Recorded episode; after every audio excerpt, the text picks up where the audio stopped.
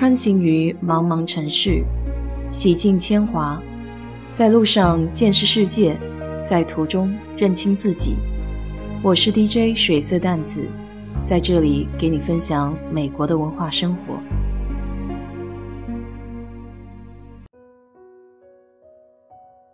早上开会的空档，好朋友在 Skype 上用拼音给我发了一个人名，问我认不认识这个人。单位里的中国同事虽然不在同一个部门，但每天抬头不见低头见，脸还是熟悉的。我说认识啊，怎么了？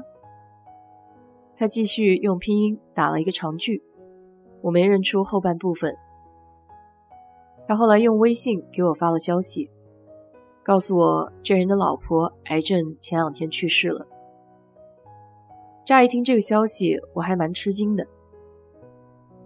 虽然和他们夫妻俩没有深交，但以前逛超市的时候见过他们。小夫妻和和美美，还有一个在襁褓中的孩子。当时远远看着，觉得还挺令人艳羡的。我同事是这个男生，他人很稳重大气，也很低调。有时候早上在咖啡间给茶叶加水。会遇见聊上两句，他给人的感觉乐观腼腆。我从来没曾想过，原来他家里还经历着这么痛苦的磨难。单位的同事专门为他的事情组织了一个微信群，可以互帮互助一下。其实这时候，任何言语都显得那么苍白无力。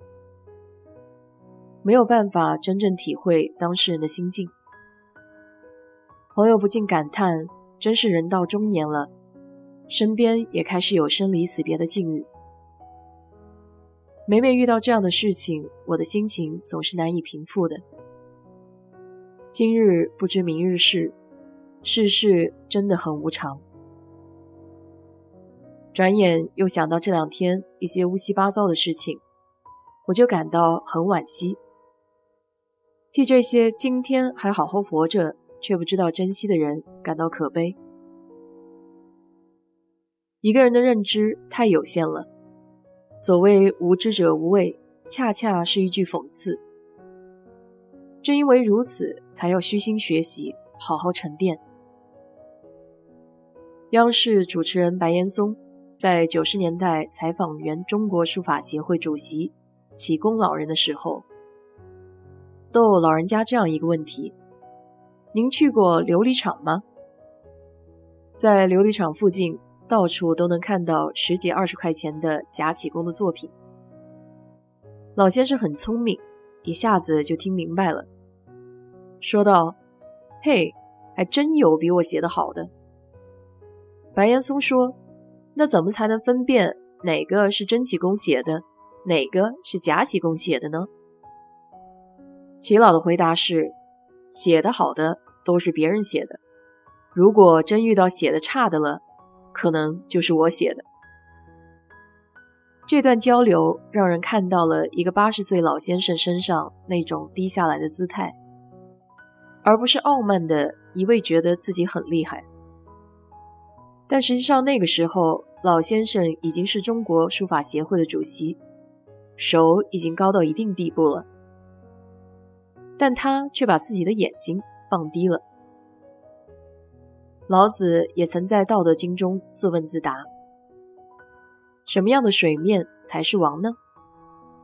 世上有江有河，有很多水面，但什么才是最辽阔的？当然是海了，因为海是最低的。千江万河归大海，最后大海成为这个世界最辽阔的水面。这。就是海纳百川。要说我这个年纪不上不下，还轮不到我去教育批评别人。能把自己做好就很不错了。来美国这些年，要说收获的话，那就是渐渐开始有一个开放的思维，哪怕意见不一致，也能做到兼听则明，不被自我的情绪扰乱。人就活这么一辈子，烦天烦地烦别人，也解决不了任何事情。有本事的话，就从自身做起，干点实事儿，少来那些假正经。今儿啰里吧嗦的瞎扯了些，也是就事论事，你就左耳听右耳出吧。祝好，回聊。